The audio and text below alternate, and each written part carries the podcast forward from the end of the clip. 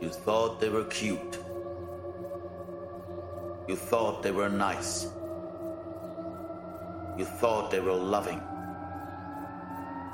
But you were all wrong. Willful deception, child abduction, child murderer, cannibalism, gang rape, drug abuse, gang criminality.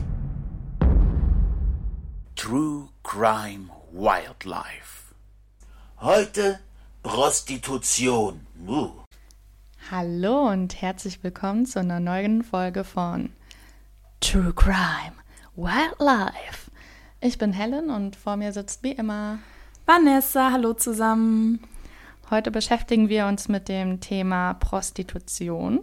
Vielleicht wundert das den einen oder anderen von euch, weil Prostitution ist ja in Deutschland gar kein Verbrechen. Was dann aber wieder wundert, ist, dass Prostitution erst seit 2002 als Beruf anerkannt wird. Und auch erst seit 2017 gibt es das Prostituiertenschutzgesetz. Prostituierte nennen sich übrigens selbst SexarbeiterInnen.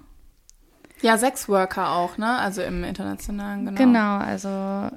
Und mussten auch, glaube ich, lange dafür kämpfen. Also, das klingt so total blöd, ne? Aber dass es wirklich auch anerkannt wird als ganz vollwertigen Beruf, so wie Maler oder, weiß ich nicht, Social Marketing Manager oder. Genau, ich habe dazu auch noch ein bisschen mehr Hintergrund. Also man sagt ja äh, nämlich immer auch, ja, Prostitution ist das älteste Gewerbe der Welt. Mhm. Ja, aber dann sind alle Leute auf einmal total verklemmt geworden. Und 1901 wurde in Deutschland die Prostitution als sittenwidrig eingestuft. 1901. Genau. Also da gab es dann Sperrgebietsverordnungen, die die Lokalitäten der Prostituierten regelten. Das Strafgesetzbuch stellt die Förderung der Prostitution auch unter Strafe. Das heißt, in Bordelle waren verboten und auch Zuhälterei. Ich finde es ja total. Achso, sorry, ich wollte nicht. Nee, erzähl, was meinst du? Also ich habe auch mich so ein bisschen ähm, erkundigt. Ich habe mich mal umgehört. bezüglich eben Prostitution und das geht ja schon komplett weit zurück. Also und es wurde immer wieder total unterschiedlich behandelt. Ne? Mal war es legal und total auch nicht angesehen, aber einfach akzeptiert. Mhm. Und mal wiederum so gar nicht, gar nicht. Und ich bin ja so, also was jetzt Geschichte angeht, ne, ab irgendwie Viva la Revolution und äh, Sturm auf die Bastille bin ich ja raus. Das hat, also das hat mich irgendwie dann im Geschichtsunter Geschichtsunterricht gar nicht mehr mitgenommen. Aber davor zum Beispiel so Antike und sowas finde ich total interessant. Deswegen, da habe ich auch noch so ein paar Facts Oh. zu. Ist die Frage, ob wir da anfangen oder.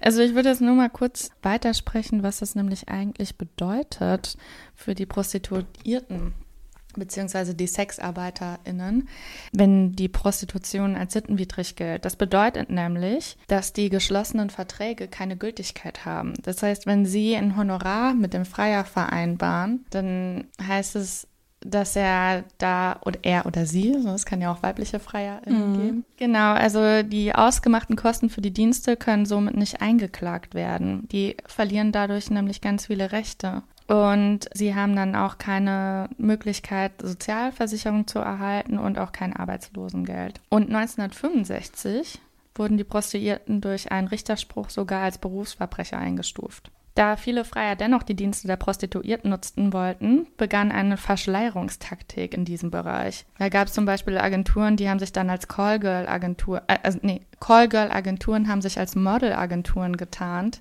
so Ähm, dann als also- Escort oder sowas Genau. in die Richtung? Genau. Die haben Freiern Models angeboten. Ne? Und das Ding dabei ist auch, was ich wieder krass finde, ist, dass das Finanzamt hat sein Geld erhalten, aber die SexarbeiterInnen haben einfach kein, keine Versicherung erhalten. Ne? Also das heißt, Bordellbesitzer mussten schon Steuern wie auch immer Genau. irgendwas abtreten, aber diejenigen, die das eigentlich ausgeführt haben, so blöd es klingt, Keine ähm, Versicherung, haben kein Schutz. dann, Und 1995 gelang es erstmals einer Sexarbeiterin, ihr vereinbartes Honorar einzuklagen. Das bedeutet, dass Prostitution durch das Gericht als Rechtsgeschäft anerkannt worden ist. Und dadurch ist dann das Gesetz zur Regelung der Rechtsverhältnisse von Prostituierten in Kraft gesetzt worden. Das war erst 2001, glaube ich, ne? Genau. Genau, ich habe auch gelesen, dass es eben diese zwei Strafprozesse, oder was heißt Strafprozesse, aber einfach die zwei Prä äh, Präzedenzfälle gab. Nämlich einmal das, was du gesagt hast, dass eine Sexarbeiterin eben ihr Honorar oder ihren Lohn eingeklagt hat. Und zum anderen ging es da in Berlin tatsächlich um die Schließung eines Bordellbetriebs, das Café Pst von äh, Felicitas Chiro. Und genau, und die hat praktisch gegen, ich glaube, das war die Stadt Wilmersdorf, also hier, oder der Stadtteil Wilmersdorf geklagt, die eben wollten, dass sie das ähm, wegen Sittenwidrigkeit schließt. Mhm. Und dann hat eben, ich glaube, sogar der Europäische Gerichtshof erklärt, dass Prostitution zur Erwerbstätigkeit gehört und auch ein Teil des gemeinschaftlichen Wirtschaftslebens ist. Genau, und das waren halt total die Wegbereiter ne, für dieses Prostitutionsgesetz. Und daraus ist ja auch nochmal dieses Prostitutionsschutzgesetz entstanden, was aber auch, das ist krass, ne, erst 2017 in Kraft getreten. Ja. Das ist vor drei Jahren gewesen. Das ist schon sehr jung. Also. Ja. Es gibt ja da auch weiterhin viel Kritik auch an den ganzen Gesetzen.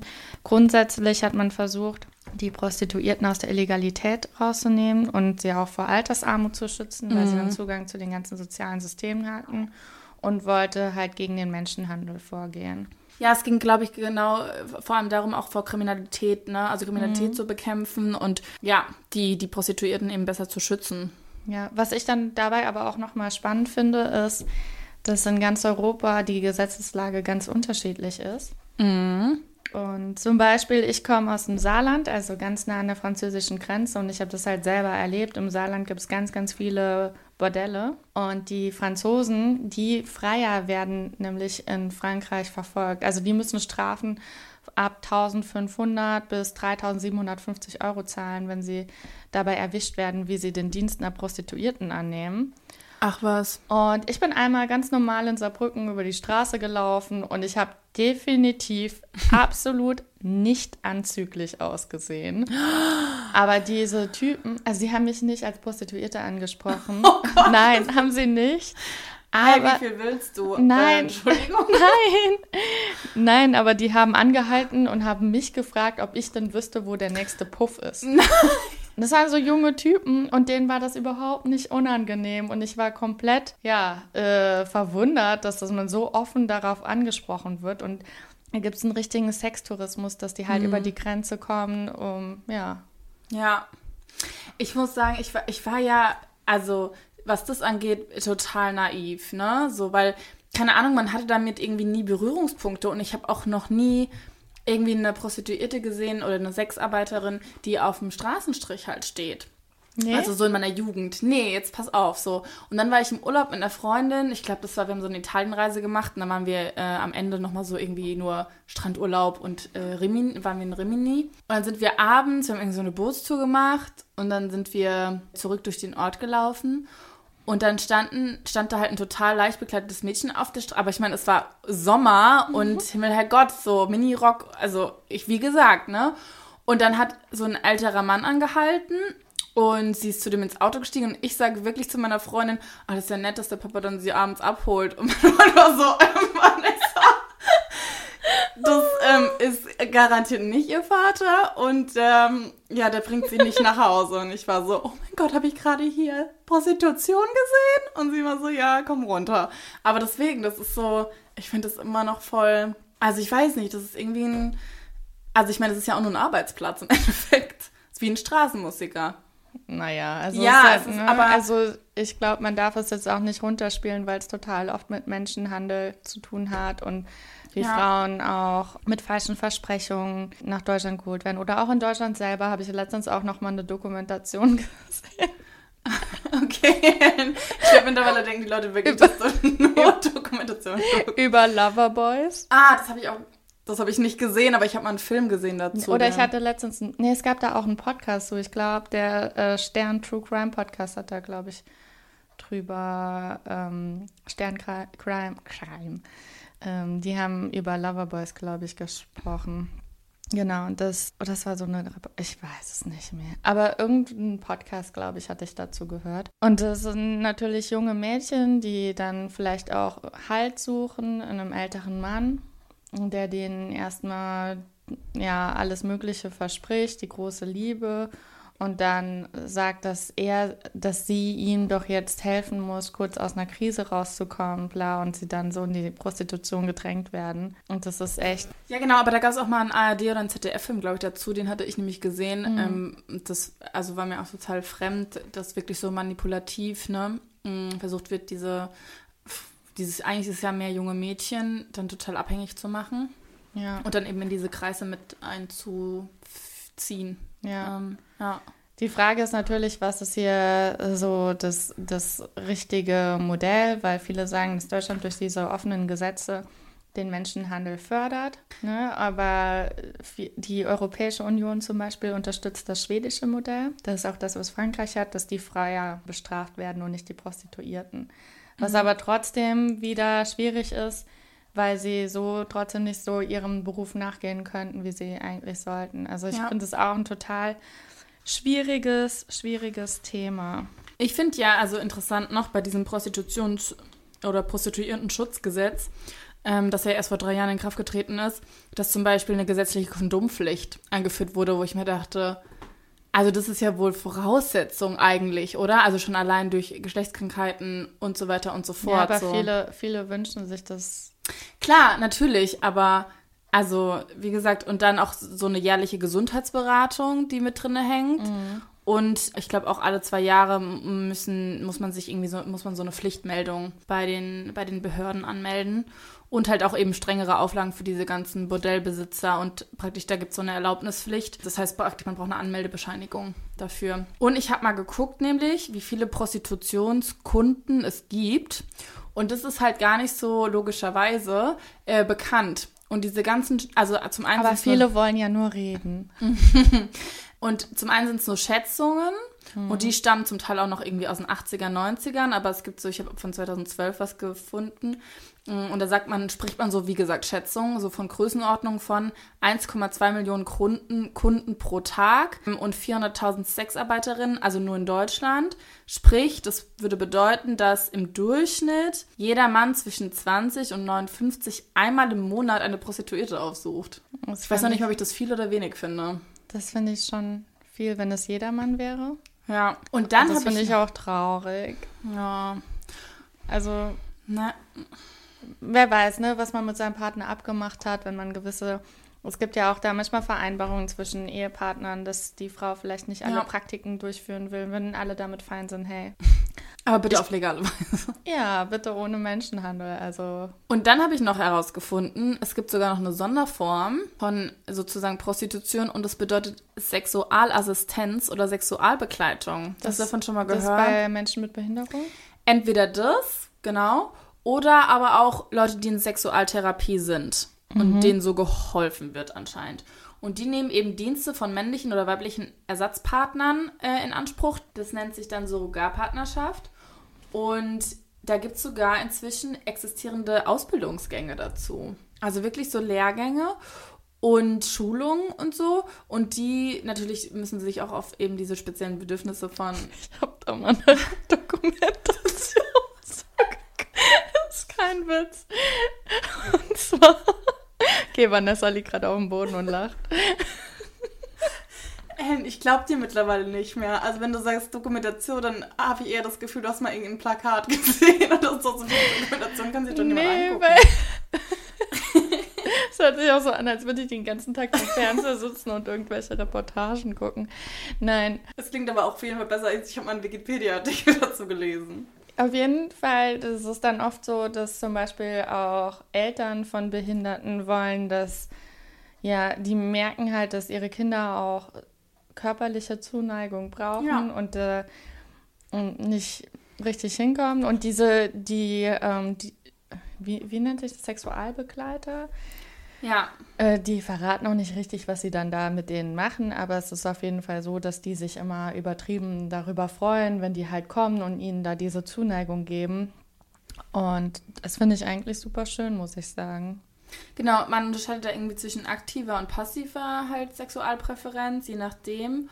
Und ähm, passiv sogar ähm, bedeutet schon allein, dass man praktisch ähm, Artikel besorgt wie ähm, Vibrator oder ein Sexfilm. Ein Sexfilm, wer bin ich? Ein Porno oder halt irgendwie sowas, ne? Oder halt auch zum Beispiel also das nennt sich vorbereitende Tätigkeiten, dass man die dann, ähm, also zum Beispiel ähm, ein Bordell raussucht oder sie dorthin fährt, auszieht zum Beispiel. Genau, so.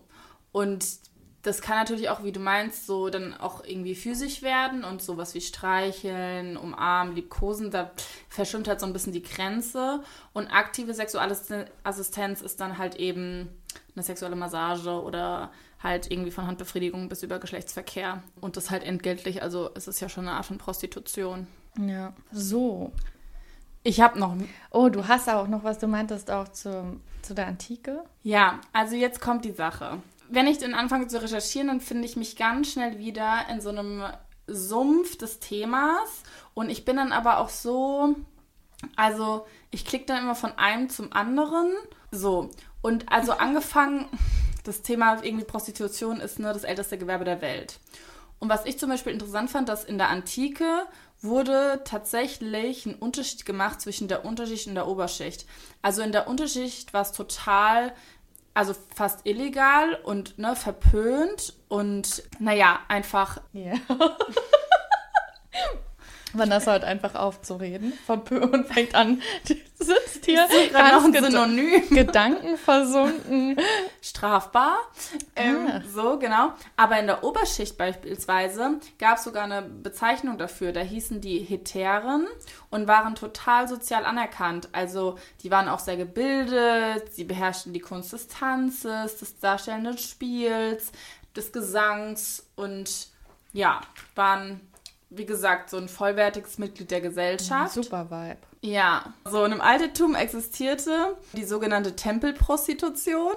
Und da vollzogen praktisch Frauen sexuelle Handlungen gegen Geschenke, entweder an den Tempel oder als Opfergaben für die Götter.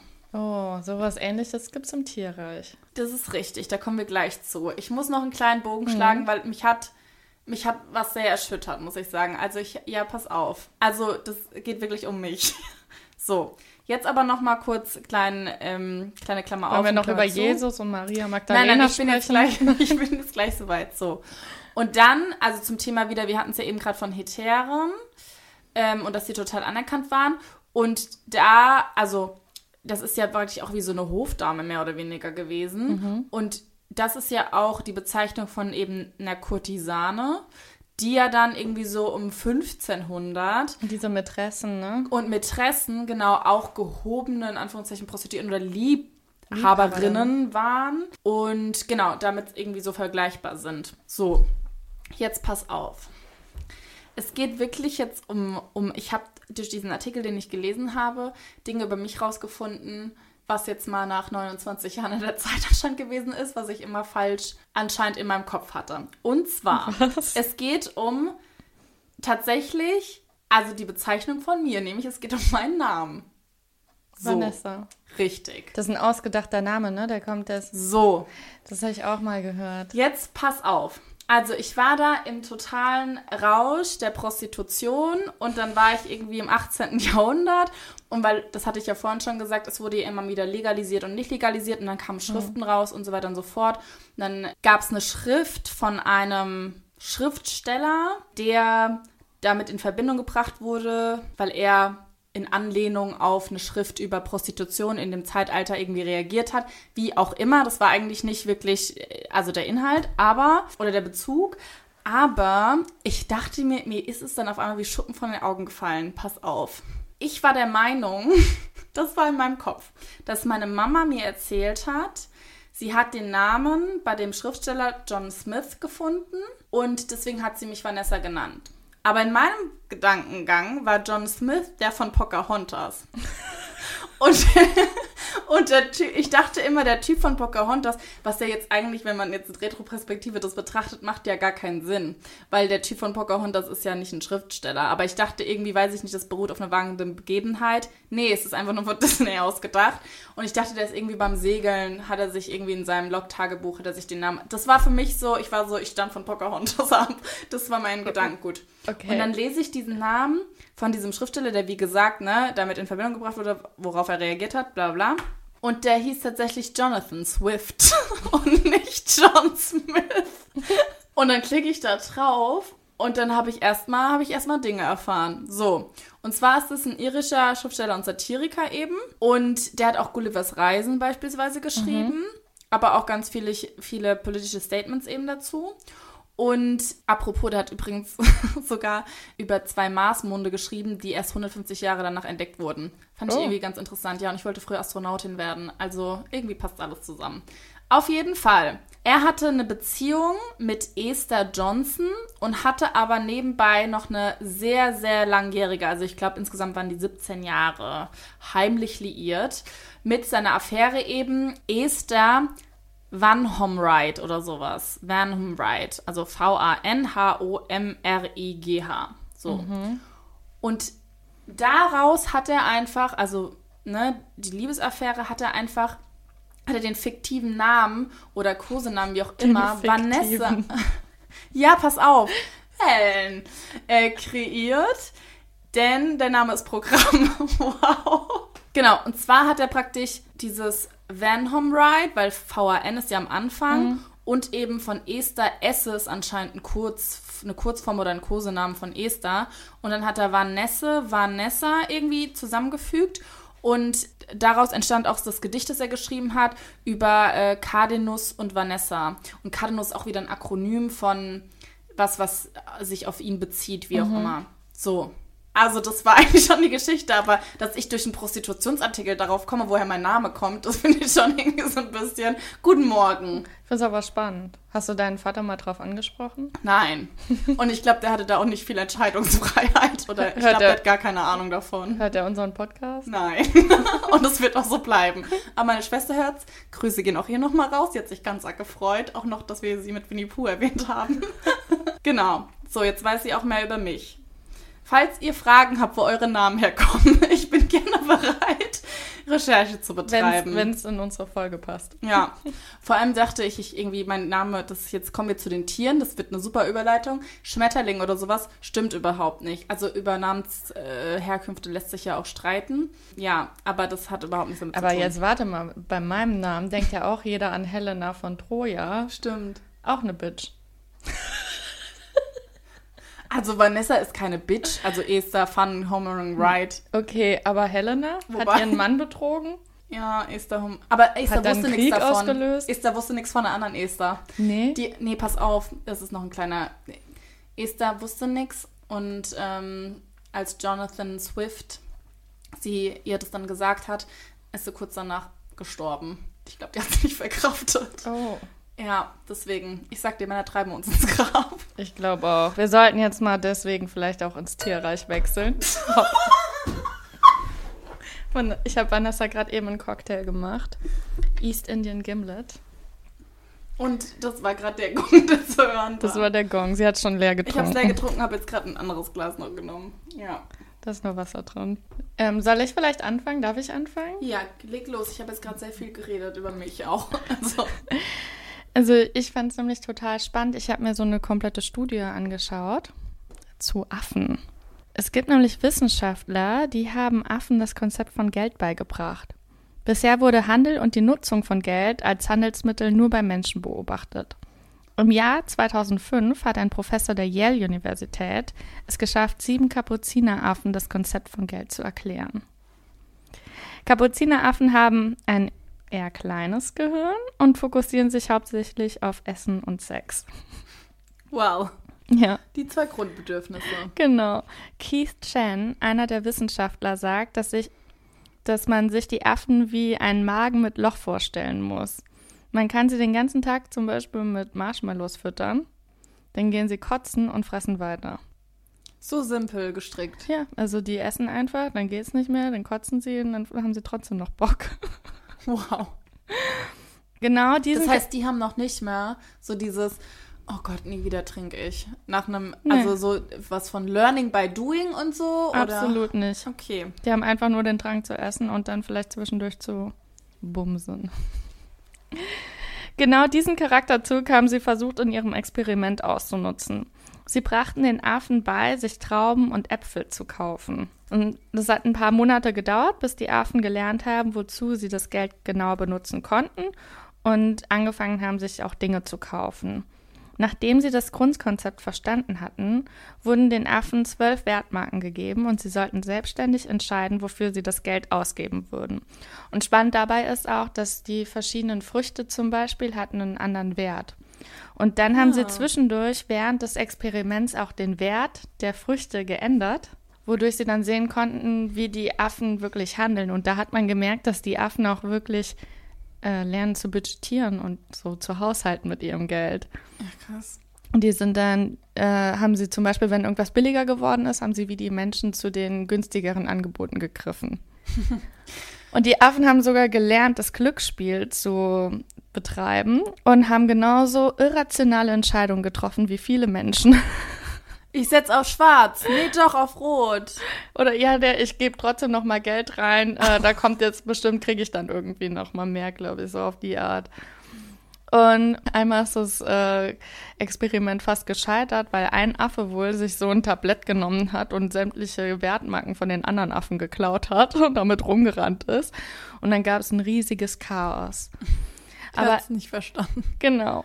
Aber in diesem Chaos ist dann auch, haben sie dann auch beobachtet, dass die Affen auch verstanden haben, dass sie das Geld für Service untereinander nutzen können. Und zwar wurden dann die Wertmarken für Sex genutzt. Dine- Direkt nach dem Sex erhielt das Weibchen die Wertmarke und kaufte sich eine Traube. und für jeden, den Heute gönne ich mir mal was. Ja. Ich habe gearbeitet und dann, ja, okay. Für jeden, den es interessiert, die Studie heißt How Basic Are Behavioral Bias- Biases? Evidence from Capuchin Monkey Trading Behavior. Ich fand's super spannend. Also das halt, da sieht man wieder das älteste Gewerbe der Welt. Und wofür geben sie es aus? Für Fressen und für Sex. Das heißt, ach so, die haben praktisch aktiv, aber wie wurde das denen antrainiert, dass sie dafür bezahlen sollen? Ja, die haben halt gemerkt, äh, die wollten halt was von dem Weibchen. Ach Und so, die- das Weibchen dachte, Die ich wussten halt, das sagte ist halt sich, was wert. Ah, ich habe nur irgendwie zwei Münzen. Ich will aber gerne die Banane, die kostet drei Münzen. Also sage ich, okay, du kannst, warte mal, was kann ich denn anbieten? Was kann ich denn anbieten? Hey, mein Körper. Und Genau. dann dafür bitte eine, eine Marke. Genau. Mhm. Lustig. Also, was heißt, ich Also, weißt du, sagen, du- clever, aber Du weißt, wofür du das Geld halt nutzen kannst. Und Mhm. dann habe ich auch noch ein bisschen weiter recherchiert zu Affen. Und das ist wohl auch gar kein so seltenes Vorkommnis, dass ähm, Affen mehr oder weniger für Sex bezahlen. Es gibt zum Beispiel die Javana-Affen. Und wenn Männchen Sex möchten, müssen sie mit ausgie ausgiebiger Fellpflege bezahlen. Und diese, die Javana-Affen leben in Indonesien. Und hier gilt auch das Gesetz des Marktes. Wenn weniger Frauen zur Verfügung stehen, dann müssen die Männchen die länger kraulen. Also länger das Fell pflegen und dann gibt es erst Sex. Wenn es mehr Weibchen gibt, dann ist ja die äh, Angebot-Nachfrage. Ähm, viel mehr Frauen da, die theoretisch Sex geben können, dann wird die Fellpflege kürzer. so 30 Minuten kosten so und so viel, aber wenn es dann, wenn 60 Minuten für das, ja, mhm. Ja. Apropos Indonesien, ich weiß nicht, wie tief du im Affenthema drin bist. Ich hätte noch einen Downer. Ja, den habe ich auch. Aber dann, wenn du eh beim Affen geht es um Orang-Utas in, in Ja. Indonesien, ja, dann ähm, lasse ich dir den Vortritt dann. Aber also ich war richtig schockiert. Also ich bin auch. Also, Also, nicht nur schockiert, ich, ich bin einfach. ich glaube, also, ich habe es wahrscheinlich irgendwann mal gehört, aber ich habe mich damit nie so auseinandergesetzt. Ich, ja, also in indonesischen Bordellen werden Orang-Uta-Weibchen als Sexsklavin gehalten und müssen mit Menschen Sex haben. Das sieht so aus, dass die Weibchen, also die werden ganz früh von ihrer Mutter entfernt. Die sind, glaube ich, die ersten, eigentlich die ersten fünf Lebensjahre bei ihrer Mutter, unter, im Schutz der Mutter.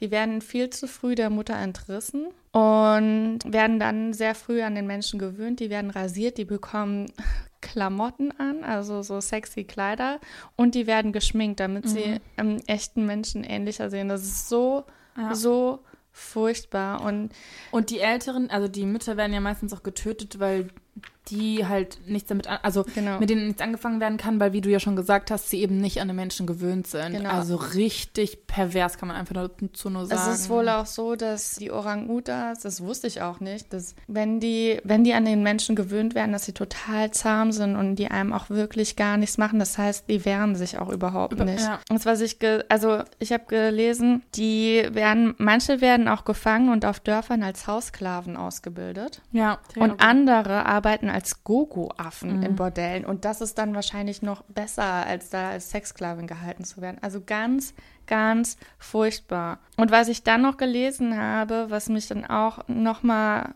echt frustriert hat. Also, in Freiheit werden die Orang-Utan-Weibchen bis so 50 Jahre alt, in den Bordellen oft nicht älter als 20 Jahre. Sie leiden unter Depression und Gedächtnisverlust und ähm, es kommt auch oft zu posttraumatischen, wie nennt man das? Störungen. Ja. Ah ja, die werden dann missbraucht, misshandelt. Also, das ist ja total verstört. Also nicht nur, für, das ist ja, ja wirklich, also. Ich habe da auch eine, so einen Beispielfall gefunden, Orang-Utan-Dame Pony. Bei der hat 10 bis 15 Jahre gedauert, also ich habe da zwei verschiedene Zahlen gefunden, bis sie sich von der Prostitution erholt hat. Und was da halt so wahnsinnig ist wiederum, finde ich, dass die Dorf, also es kommt oft auf den Dörfern vor, wo ähm, eher die ärmere Bevölkerung lebt, ja. weil die sich halt keine normalen Prostituierten leisten können. Die sind halt viel billiger. Und diese so Orang-Utans werden wirklich als Geldmaschinen gesehen. Ja, und das alles so in irgendwie einfachen Wellblechhütten in irgendwelchen dreckigen Räumen. Also, ja. Achso, ja, und manche versuchen sich auch das Leben zu nehmen, manche Orang-Utan-Damen. Wirklich? Ja, also die sind so depressiv, dass sie sich versuchen, selber umzubringen. Das habe ich noch nicht gehört. Bei einem Tier überlegt mal. Ja. Krass. Naja, und da äh, bei dieser Orang-Utan-Dame Pony war es so, dass die Dorfbewohner mit Waffen mhm. das Bordell verteidigt haben und die Bordellbesitzerin unterstützt haben. Und die konnten die erst mit 35 Polizisten befreien. Und es ist halt nicht selten, dass, dass da diese Orang-Utans wohlgehalten werden. Also es ich, ja. ich, ich, wusste das nicht, wie schlimm Aber krass, das ist. ne, wie stark da Korruption und auch Armut einfach herrscht, dass noch nicht mal mit so einem starken Polizeiaufgebot du was dagegen machen kannst. Ähm, ja. Das ist schon echt heftig. Aber auch, dass man da, ja, keine Ahnung, die haben wahrscheinlich auch so ein ganz anderes Verständnis für Tiere. Ich, dass man das nicht komisch findet und dass so ein ganzes Dorf das verteidigt, da komme ich überhaupt nicht drüber hinweg und wie schlimm es dann den Affen geht. Also bei ihr war es dann so, bei dieser Orang-Utan-Dame, ähm, die wurde dann auch psychologisch betreut und erst nach zehn Jahren konnte sie wohl dann auf so einer Affeninsel leben, wo sie dann auch allmählich gelernt hat, sich selber zu verteidigen und das Problem ist ja auch, wenn du so ein Trauma hast, immer wenn du dann halt wieder Menschen begegnest, gerade vielleicht auch männlichen äh, Menschen, dass, äh, dass dann immer wieder dein Trauma wieder neu aufgerufen mhm. wird und du dann immer wieder Flashbacks hast und das ein ganz riesiges Problem ist, um darüber hinwegzukommen. Ja, du, du lebst ja in einem totalen Angstzustand wahrscheinlich ja. auch, weil das ja offensichtlich jetzt nicht Prostitution im freiwilligen Sinne ist, sondern eben es ist ja wie Menschen handeln, nur halt mit Affen. Ja. Aber so krass, ne, weil dieses Thema Tierbordelle halt, halt überall ne, das gibt's überall. Wir hatten ja kurz, glaube ich, schon mal in dem in unserer äh, Folge Vergewaltigung drüber gesprochen. Zoologie oder wie das? Nee, so, Zoophilie. Zoophilie, so. Oder genau. Sodomie, wenn du halt den Sex mit den Tieren hast. Genau. Oder? Und zum Beispiel, ich habe auch gelesen, dass es in Serbien zum Beispiel gibt es Touristen, also so Sextouristen aus ganz Europas, äh, wo man irgendwie dann übers Internet Sex mit Kühen, Pferden oder Eseln irgendwie buchen kann. Also auch auf Plattformen ein. Also ich weiß nicht, ob das ein Darknet oder so, aber ja, richtig krass. Also, dass es echt ein Geschäft ist, ne? Das ist so krank. Ich glaube ja noch nicht mal, dass die jetzt so bei den Affen ähm, wirklich so viel sind, also dass sie wirklich jetzt auf Tiere stehen, sondern dass sie einfach so einen Sexdrang haben und die Affen werden ja auch so hergerichtet wie Menschen, dass die vielleicht auch versuchen zu verdrängen, dass das jetzt ein Affe ist. Ich weiß nicht, ich ah, finde das find so das krank. So, ich, das, ich verstehe das nicht. Also ich war dann auch auf YouTube und habe geschaut, was oh man Gott. dazu findet, aber Gott sei Dank, ich habe nichts gefunden und ich war also ich habe so ein paar Bilder gesehen, wie die dann diese ähm, Frauenkleider anhaben und geschminkt sind. Ja, da habe ich auch. Und wie sie dann so rasiert da liegen, aber ich habe Gott sei Dank dann doch nichts gefunden, wie das dann in so einem Bordell aussieht, weil ich glaube, da hätte ich jetzt auch nicht mehr schlafen können heute Abend. Das finde ich schon heftig einfach. Mhm. Ja, also ohne Worte auf jeden Fall. Ich habe noch, bist du durch Ja, oder? nee. Weil ich habe noch, ich meine, jetzt sind wir wieder sehr down, aber ich hätte eine, noch eine ganz, jetzt in Anlehnung dazu, Thema Bordelle. Fand ich irgendwie. Süße Geschichte. Ja, also so blöd klingt, aber und zwar, also es ist schon ein paar Jahre her, den Artikel, den ich gelesen habe, deswegen, ich weiß gerade gar nicht, ob das so richtig zustande kam, aber ähm, in dem Artikel ging es eben darum, dass ein ehemaliger Immobilienmakler, weiß ich nicht, auf die Idee bei seiner USA-Reise kam. Und zwar so ein Hundebordell. Das soll Belle Amour heißen, zu eröffnen. Und zwar wollte er da praktisch, also zum einen sind Herrenbesuche nur dann erlaubt, wenn Hündinnen auch in Stimmung sind, aber er wollte praktisch da Hündinnen anbieten, die dann, ja, also die man, weiß ich nicht, in der Kartei auflistet und dann könnten eben potenzielle Kunden dar dazu wählen. Also so. Und wenn jetzt die Dame sagt, also weil Hunde haben ja auch einen sehr ausgiebigem Sexualdrang, gerade wenn sie auch nicht kastriert sind, dann könnte man irgendwie da mit seinem Hündchen vorbeikommen und dann einfach die mal aufeinander lassen und dann mal gucken, ob sie einfach ihren Spaß haben. So, also so, so positiv war der Artikel tatsächlich formuliert. Die Frage ist immer noch, ob das mit geschäftlich und Tieren und, also da ging es ja um Hunde mit Hunden, Ja. aber naja, aber so lustig, weil dann wurde auch, also in Jena, die haben dann äh, diese lokale Nachrichtenzeitung oder vielleicht war es der TV-Sender, ich weiß es nicht, Hundenhalter danach gefragt und wie sie die Idee finden. Und die meisten, also gut, das waren die, die nur in diesem Artikel beschrieben wurden, weiß ja nicht, wie das wirkliche Stimmungsbild war. Genau. Und meinten so, also der eine hatte gesagt, also ich würde es nicht schlecht finden, mein Rüdes Seppel, der ist schon acht Jahre alt und der hatte noch nie sexuellen Kontakt. Und das würde ich dem Seppel auf jeden Fall gern mal gönnen. So, 35 Euro soll der ganze Spaß kosten und ein Kaffee ist tatsächlich für die wartenden Halter inklusive. Ah, toll. Toll. Wie gesagt, der Artikel, ich weiß gar nicht von wann der ist, 2017 oder so, 2018. Achten aber die dann auch darauf, dass das Weibchen kastriert ist? Oder? naja, das sollte ja tatsächlich, oder? Weil ansonsten oder Besser. der Hund, aber hat hat ein ein Hund, der kastriert ist, noch so den Drang und die Lust danach? Ich weiß es nicht, ich kenne mich da nicht gut aus also wir hatten früher Hunde, die dann auch kastriert waren und die sind schon sehr ruhig geworden. Okay. Ja, wobei, wenn die halt aufspringen, ist ja nicht nur Sexualdrang, sondern auch so ein Dominanzverhalten. Wobei, ich glaube, das war dann auch nicht mehr wirklich so. Aber das war jetzt so bei zwei Hunden ja. Und Ich jetzt fand- haben wir nur noch Weibchen. Okay. Ich fand nur irgendwie die Geschichte im Gegensatz zu dem Thema Sex, Tier und Mensch, fand ich irgendwie dann ganz niedlich. Wie gesagt. Ist auf jeden Fall, du, du lockerst immer wieder die Stimmung aus. Ich bringe hier, ich bring hier immer die Mega-Downer. Also, ich überlege gerade was. Ja, ich glaube, komm, wir bleiben, wir bleiben lustig. Und zwar, das, also, nochmal Fun Fact am Rande. Ich kann mir immer nie merken, über was wir in den Podcast gesprochen haben. Und wir hatten es auch ganz oft schon, wo ich hier anmoderiert habe, von wegen, ja, so wie auch da schon besprochen. Und Helen mir dann sagen muss, Vanessa, das hatten wir nie besprochen. Oder von wegen, das kam nicht mit rein. Oder von was redest du? Und ich habe sie tatsächlich jetzt Oder wieder... du hast einmal zweimal die gleiche Geschichte erzählt. Oder ich Und hab- das war auch wirklich an dem Podcast, nachdem wir den anderen Podcast aufgenommen haben. Richtig. Ja, von daher, und dann habe ich sie vorhin schon mal gefragt, ob, ob ihr das Thema Skorpionsfliegen was sagt, weil ich fest der Meinung war, dass wir das schon besprochen hatten. Aber turns out hatten wir nicht. Dementsprechend lege ich jetzt damit los. Es sind tatsächlich ein bisschen längliche Fliegen, also nicht so wie die normale Stubenfliege oder wie man sagt. Die sehen mehr so aus wie ein Insekt und haben halt hinten auch so einen Stachel, deswegen der Name Skorpionsfliege.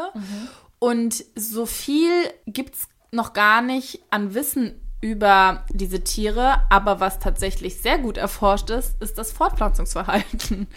Warum auch immer. So, und es wurde irgendwie nachgewiesen, dass bei den Männchen, dass die Pheromone abgeben, um eben paarungsbereite Weibchen anzulocken. Und das wird irgendwie durch die Hinterleibsdrüse produziert und die Reichweite liegt dabei acht Metern. Also in der Distanz können das die Weibchen praktisch erschnüffeln. Und dann ist das so, dass praktisch, also dieses Substra Substrat, dieses Pheromon wird ausgeschieden und das Weibchen setzt sich dann darauf Und jetzt Achtung, das Männchen nähert sich so mit Flügelwinken und einer typischen Auf- und Abbewegung des Hinterleibs. Wo mir direkt in den Sinn kam, das heißt, die twerken und winken gleichzeitig. Ich stelle mir das gerade sehr lustig vor. Ja, So. geil. Und pass auf, durch das Twerken, also durch dieses Auf- und Abbewegen des Hinterleibs, entsteht ein, Sub Substratschall, der vom Weibchen durch ihre Sinneshaare an den Beinen registriert wird. Und dann dachte ich mir, wie lustig wär's,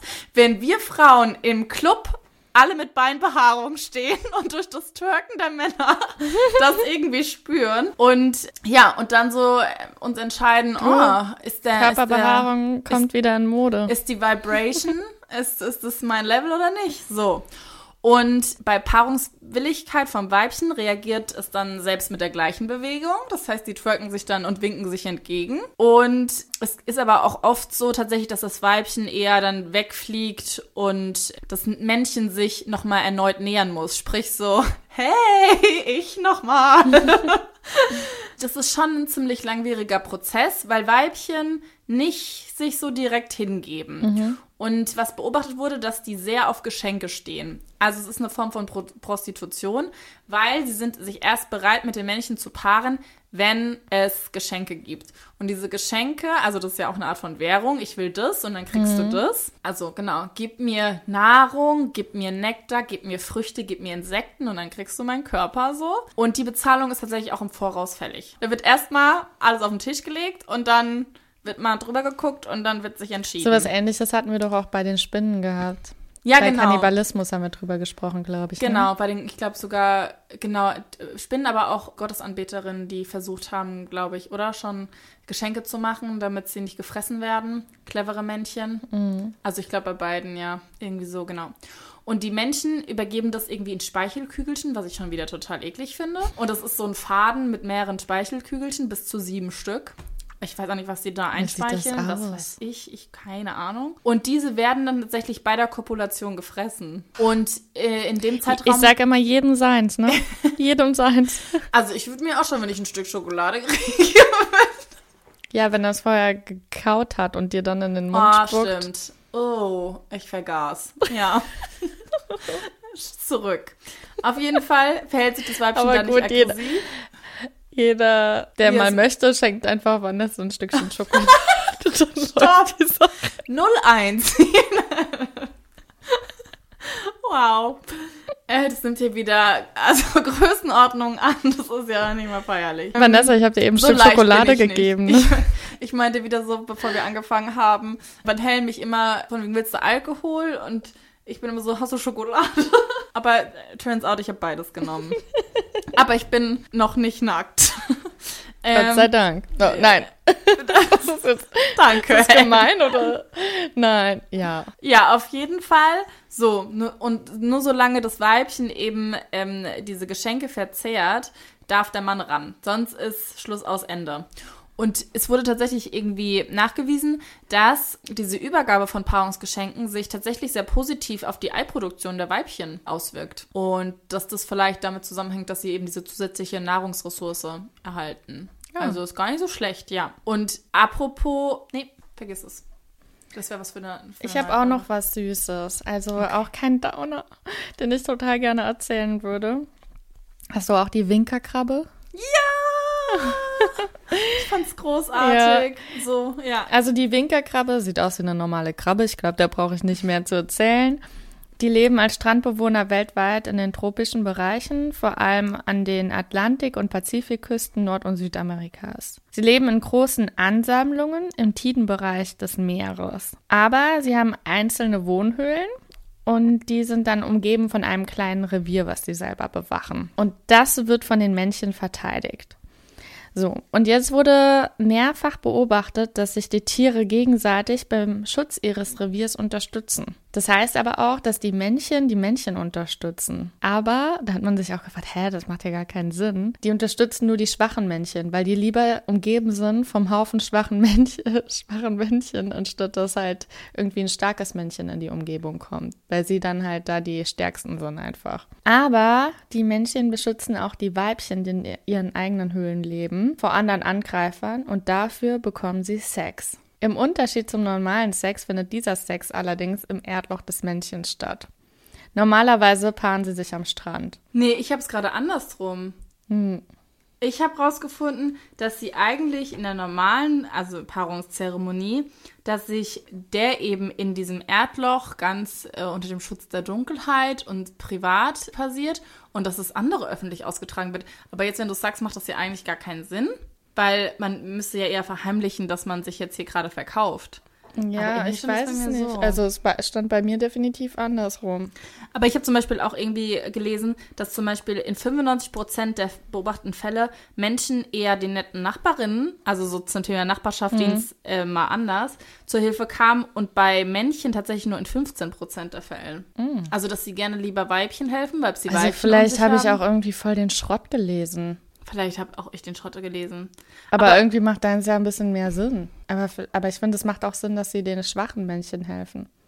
Ich fand es so lustig, weil einfach dieses Experiment dadurch zustande kam, dass sie sich dachten, okay, wie können sich eigentlich Weibchen mit ihren kleinen, zarten äh, Händchen gefühlt vor diesen großen Krabben der Männchen ähm, verteidigen. Und dann hat man gemerkt, also warte mal, bei den Weibchen kommen irgendwie noch ein paar andere drumherum ran und helfen da, das Territorium zu verteidigen. Und dann dachte man sich so, okay, aber wieso? Einfach nur aus Nettigkeit? Ach nee, weil das waren Weibchen und sie kriegen dann halt eben Sex dafür. Ja. Aber ja, aber fand ich auch total lustig so. Ja, die Beschützer. Hey, aber ich weiß, du hast noch eine Geschichte. Zwei? Äh, vor, äh, du hast eine Geschichte vorbereitet, was ich eigentlich so fast meine Lieblingsgeschichte ist. Die habe ich jetzt nicht so gut vorbereitet, wahrscheinlich wie du, weil ich wusste, dass du sie hast. Aber da geht es ja auch um, was ich ja spannend finde, ist, dass das Tier dafür bekannt ist, monogam zu sein, aber sich dann trotzdem für Prostitution verkauft. Stimmt. Das ist richtig. Und wir reisen in den kalten Süden. ich wollte, ist ja Südpol. Ja. Aber genau. Und zwar geht es tatsächlich um die Pinguine. Wie heißen die richtig? Adelie-Pinguine. Adelie-Pinguine, genau, das ist eine spezielle Art. Und diese Beobachtungen wurden tatsächlich schon von einem Vogelkundler 1912 aufgezeichnet. Und machen wir mal die Ausgangssituation. Er hat nur gesehen, dass Männchen, die sich gepaart haben, beziehungsweise kurz bevor sie sich gepaart haben, den Weibchen Steine hingeworfen haben. Und danach ging es dann los. Ah, Ich dachte, das wäre danach, dass sie die dann irgendwie vor die werfen. Nee, warte, das hatte er so beobachtet. Und dann dachte echt so, also, was ist das denn? Und also, also, haben die jetzt eben praktisch für die Dienstleistung Lohn entrichtet oder was sollte das denn? Und mittlerweile ist tatsächlich bekannt, dass sich diese Adelie-Pinguine, ja, also die Weibchen, prostituieren. Und zwar für tatsächlich Steine. Das ist die. Währung für Kieselsteine. Der Grund ist der, dass eben, ich meine, jeder weiß, Pinguin-Lebensraum besteht sehr viel aus Eis und Schnee. Und diese Steinchen sind sehr kostbar und auch fast schon überlebenswichtig, kann man fast sagen. Denn die bauen so praktisch kleine St- Steinplateaus für die Eier. Und das ist krass, weil es ist ja eigentlich werdende Eltern oder werdende Mütter Ja. oder ja, Mütter kann man schon sagen, die sich dann dafür prostituieren, dass sie mehr Steine kriegen, damit eben dieses Ei geschützt wird, weil diese Unterlage, wenn du keine oder wenn du keine gescheite Unterlage hast mit vielen Kieselsteinen, kann es sein, dass der Frost praktisch dieses Ei im Eiswasser dann auch gefrieren lässt oder dass es abrutscht und äh, dementsprechend, um das Ei zu schützen, brauchen sie eigentlich einen sehr guten Berg an Kieselsteinen. So. Das heißt, das ist die harte Währung am Ich hab- Südpol. ich hab und die da- sind rar. Ich habe da gelesen, da war eine Dame wohl sehr fleißig und die hat 65 Kieselsteine gesammelt oder so. Ja, pass auf. Wow. Ja, pass auf, so richtig lustig nämlich. Ähm, da gibt's mehrere Strategien, kann man fast sagen. Weil, also diese, an diese Kieselsteine kommt man nur, indem man wirklich so sehr dicke Eisschichten aufpickt und die dann da irgendwie zusammensammelt. Und das heißt, es bedeutet, also da ist sehr viel Hingabe und Fleiß nötig und sehr viel auch Kraft und Anstrengung. Und jetzt gab es tatsächlich so, also die Weibchen haben dann versucht, natürlich irgendwie diese Kieselsteine zu sammeln und haben aber gemerkt, dass wenn sie die einfach nur irgendwo zum Beispiel abziehen, also oder irgendwo, ne, irgendwie bei anderen Elternpaaren anfragen sozusagen, dass das meist mh, eine sehr aggressive Reaktion ähm, da ihnen entgegenkommt und dass das nicht so Sinn macht. So, und dann haben sie überlegt, okay, wer hat denn genug Zeit, Kieselsteine en masse zu sammeln und wer hat richtig Bock auf Sex? Ach ja, es gibt ja hier die Single, äh, die erfolglosen Single-Männer, in Anführungszeichen, die am Rande der Kolonien leben und die den ganzen Tag ja nichts zu tun haben, weil sie keinen Partner haben und die bestimmt auch sehr Druck haben und dann sind sie dahin gewatschelt. Und weil die haben ja, wie gesagt, Zeit, sich irgendwie so riesen Steinburgen äh, zu bauen. Und das heißt, diese. ist so geil. das ist so gut, ne? Das heißt, diese schlauen Weibchen sind dann mit einer tiefen Verbeug Verbeugung und so einem koketten Seitenblick, sind sie dann dahin geschlurft zu den einsamen Männern und haben praktisch so getan, als wollten sie sich paaren. So, und das Männchen hat sich dann auch verbeugt. Man ist ja noch ein Gentleman, ne? Im Frack und so. Im Frack, ja. Ja, ist zur Seite getreten, damit sich das Weibchen dann auf dieses Kieselschloss da legen kann und praktisch die Fortpflanzung beginnen kann. Das Problem ist aber, dass diese Single-Männer, die da am Rande der Kolonie leben, eben noch nicht so viel Erfahrung haben. Sprich, der Sex ist eine sehr schnelle Angelegenheit und oft fehlzündet auch der unerfahrene Mann. Sprich, das ist dann wirklich gar nicht so weit gekommen. Das äh, Weibchen ist dann ein bisschen betorkelt irgendwie wieder zurück, hat sich aufgerappelt und ähm, kam zum Nest. So, und dann haben sie sogar angefangen, also Forscher zu bemerken, dass einige listige Frauen Männern sogar Steine gestohlen haben, ohne dafür Sex anzubieten. Sprich, die haben dann ein bisschen geflirtet und haben aber diesen Sexteil komplett übersprungen und sich einfach heimlich während des Flirtens schon einen Stein stibitzt und ja, sind dann damit losgezogen. Und da haben sie dann auch einmal äh, gezählt, dass so eine sehr effektive und engagierte Hustlerin, kann man ja fast schon sagen, genau, innerhalb von einer Stunde sogar 62 Steine erflirtet hat oder gemobst hat. Ja. Und dann, was passiert dann? Also die merken das dann überhaupt nicht oder ist denen dann auch egal? Zu viel Stress. Ja, und vor allem, vielleicht sind die Menschen auch nach dem Sex dann erstmal so, huh. ja, nimm ruhig, ist mir egal, ich bin jetzt erstmal hier. So. Ja, ich stelle mir das halt total süß vor, weil Pinguine ja nicht. Oder die drehen durch, oh Gott, ich krieg Aufmerksamkeit, ne? Weil sie halt ja keine abbekommen haben und Ja. freuen sich vielleicht und so dann so, Vielleicht machen die auch irgendwie so Illusionstricks. Weißt du, so diese Weibchen-Pinguine so, ist die Uhr hier, ist die Uhr hier? Und mit der linken Hand klauen sie dir schnell irgendwie einen Kieselstein so mit dem Fuß oder kicken sich so einen Kieselsteinstein und dann, ja. Ich weiß nicht, ich stelle mir halt vor, wenn die dann schnell wieder zurückrennen, weil sie Angst haben, erwischt zu werden, weil die können ja nicht schnell rennen. Das heißt, die müssen dann ganz schnell hin und her watscheln. Das sieht bestimmt voll lustig aus. sieht bestimmt mega gut aus. Ja, so. Ja. So, ich hätte noch eins zum Abschluss. Ja. Ein Tier, äh, über das wir es tatsächlich noch nie hatten. Es ist ein, glaube ich, ein kleines Tier. Kommt in der Krombacher Werbung vor. Wir werden nicht gesponsert, by the way. Kommt es überhaupt in der Krombacher? Vielleicht mache ich auch gerade fast wieder ganz falsch. Es geht um Kolibris. Nee, hä? Weiß ich nicht. Ich dachte, da wäre immer so ein Kolibri, der so. Ich gucke ja nicht so viel Fernsehen. Ja, es ist auch nicht aktuell. Ich glaube, das war vor ein paar Jahren bei der Formel 1 oder so. Ich weiß nicht. Wie auch immer. Schneiden wir raus. Ich hasse es. Es geht um Kolibris. So, und also eine Kolibri-Weibchen zu sein, ist, da hat man es nicht einfach. Denn anders als bei den Hyänen, und daran erinnere, mich, erinnere ich mich wirklich sehr gut, sind tatsächlich Kolibri-Weibchen sehr unterlegen, also was äh, die Männchen angeht. Sprich, die Menschen sind sehr viel dominanter, sie sind schwerer, sie sind stärker und sie haben die Oberhand und sie suchen sich auch die Territorien, die und die Gebiete eben, die den besten energetischen Wert haben, also die besten Rasenflächen, die besten Blumen, den besten Nektar. So. Und die Weibchen sind halt hingegen dann eher dazu gezwungen, in weniger attraktiven äh, Regionen zu leben und zu leben. Punkt. Okay. So.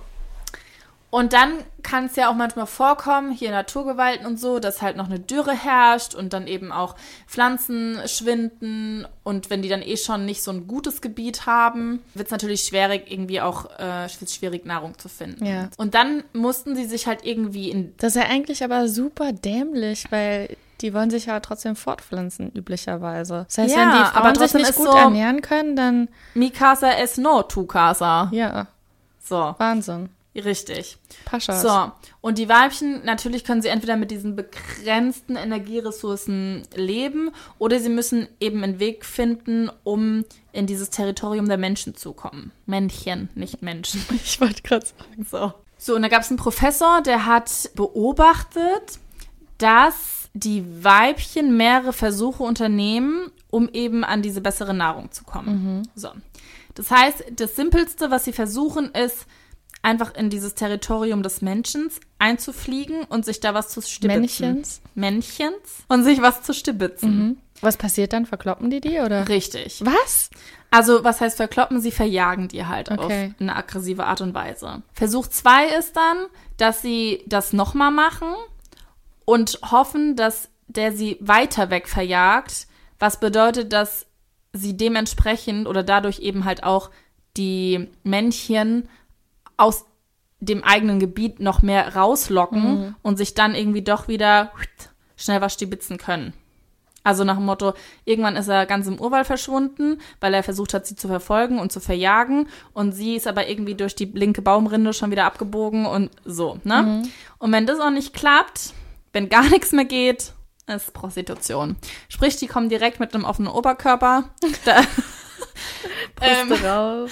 direkt die Brüste raus, die nehmen eine horizontale Haltung ein, den Schwanz zur Seite. Da Echt? ist direkt so hello, hello. Mhm. Und Sie machen den nackten Mann. sie machen die nackte Frau. Die nackte Frau. Richtig, so. Und das ist so, stimmt, das ist so ein bisschen wie wenn du die Tür öffnest, so hi, und nur in so einem äh, Longère, nee, wie, Lingerie. und nur so in Nachtwäsche dann da rumstehst. Genau, so, ich habe gerade abgespült. Und Gerade abgespült. Woke up like this. take me to the candy shop, okay, then take me. Und tatsächlich, wenn die Weibchen sich so dann äh, da, da annähern, dann erlauben diese dominanten Menschen tatsächlich dann sich von den Blumen zu ernähren oder, weiß ich nicht, vom Nektar und sich halt in dem Gebiet auch niederzulassen. Und dann dauerhaft oder dann nur für eine kurze Zeit und dann müssen sie wieder abhauen? Ja. Also die kriegen dann ihre Nahrung oder können sich das halt eben nehmen und dann, ich weiß nicht, wie lang, also wie viel Kolibri dann irgendwie Unterdrückung ist das richtig. Das ist Ja, Sklaverei schon schon, fast. Also Ja. das ist Sexsklave. Ja. Und dann könnte man natürlich jetzt auch sagen, naja, aber vielleicht war es ja auch einfach nur ein Akt zur Paarung. Also woher will man denn wissen, dass das jetzt wirklich für diese Nahrung war und nicht eben ähm, für, die, für den Fortpflanzungs, für die Fortpflanzungszeremonie an sich. Aber diese Studie hat dann auch herausgefunden, dass es eben wirklich nicht um eine Fortpflanzung sich hat handeln können, denn die Hoden der Männchen waren noch nicht vollständig vergrößert. Es gibt nämlich einen Was? Zeitraum. Wie sieht das aus? Ja, ja, es gibt einen Zeitraum im Jahr, also bei der richtigen Paarungszeit dann, wo eben die, die, die Geschlechtsmerkmale komplett entwickelt sind. Weil ähm, im Januar zum Beispiel sind die nur 1 bis 1,5 Millimeter groß und im April sind sie 6 Millimeter groß. Also das ist fast das Krass. Sechsfache. Das ist fast ein Zentimeter lang. Bei so einem Mini, hast du schon mal Kolibris richtig Ja. gesehen? Das sind Mini-Dinger. Ja, Das ist nicht schlecht. schwer zu schleppen. Schlepphoden. Lol. Okay. Genau.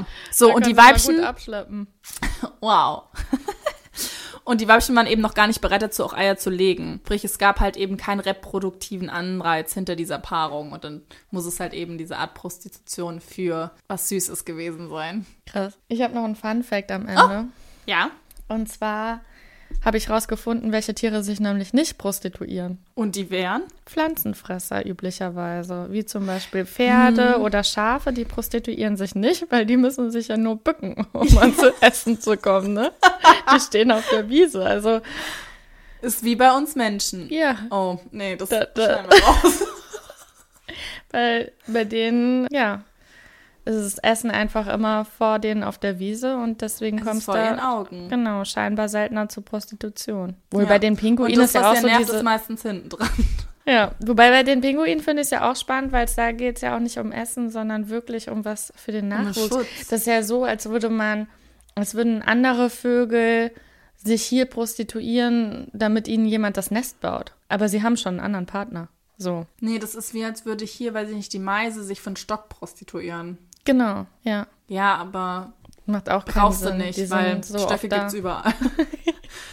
Und mit diesem Slogan, Stöcke gibt's überall, schließen wir, glaube ich, jetzt äh, mit dieser Aufnahme. Ja, ich hoffe, ihr hattet Spaß beim Thema Prostitution. Haltet die Augen auf. Kauft keine Orang-Utans. Ja. Höchstens eine Patenschaft vielleicht. Ja, vielleicht eine Patenschaft, ja. Ja, da kann man auf jeden Fall spenden. Können wir nochmal was irgendwie raussuchen für euch. Sehr Macht's tragisch. Gut. Bis bald. Tschüss. Tschüss. That's it, folks. Case closed.